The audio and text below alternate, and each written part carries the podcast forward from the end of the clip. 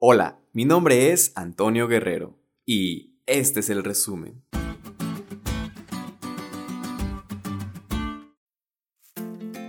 Esta semana estudiamos que Dios dio a los hombres algo que no deberían de olvidar, una muestra de su poder creador y redentor.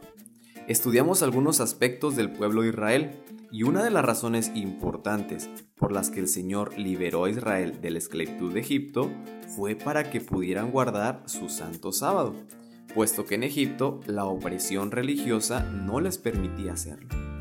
Esta lección revela que a lo largo de los siglos el sábado ha servido de un ayuda memoria para el pueblo de Dios, porque le recuerda constantemente a su Creador. Y saben una cosa, si el sábado se hubiese guardado fielmente en cada generación, no habría hoy ateos, agnósticos ni humanistas secularizados, porque el sábado habla de un Dios que nos creó, que se preocupa por nosotros y por nuestras necesidades diarias. También es un recordatorio de que el poder de Dios nos libera a nosotros, así como liberó a Israel de la esclavitud de Egipto, puede librarnos a nosotros del sometimiento de los hábitos pecaminosos que nos esclavizan. El sábado descansemos con la bendición de aquel que nos creó, aquel que nos redimió, aquel que nos santifica y aquel que vuelve por nosotros.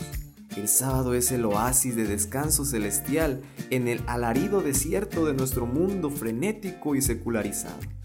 Así que no importa lo que hayas hecho o por lo que estés pasando, es ahora cuando debes de recordar y guardar este maravilloso día que te traerá mucha bendición.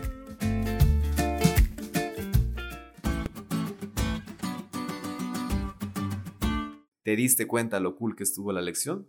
No te olvides de estudiarla y compartir este podcast con todos tus amigos. Es todo por hoy, pero mañana tendremos otra oportunidad de estudiar juntos.